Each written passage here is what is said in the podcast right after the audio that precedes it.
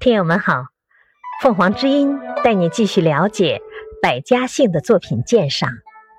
第四种，以职业或官职为姓氏，如司徒，是上古时代官名，传说尧舜时设立，一直延续到秦汉。任此官职的后代便以官职名称为姓。另外还包括司空、司马等也属于这种情况。感谢收听欢迎订阅。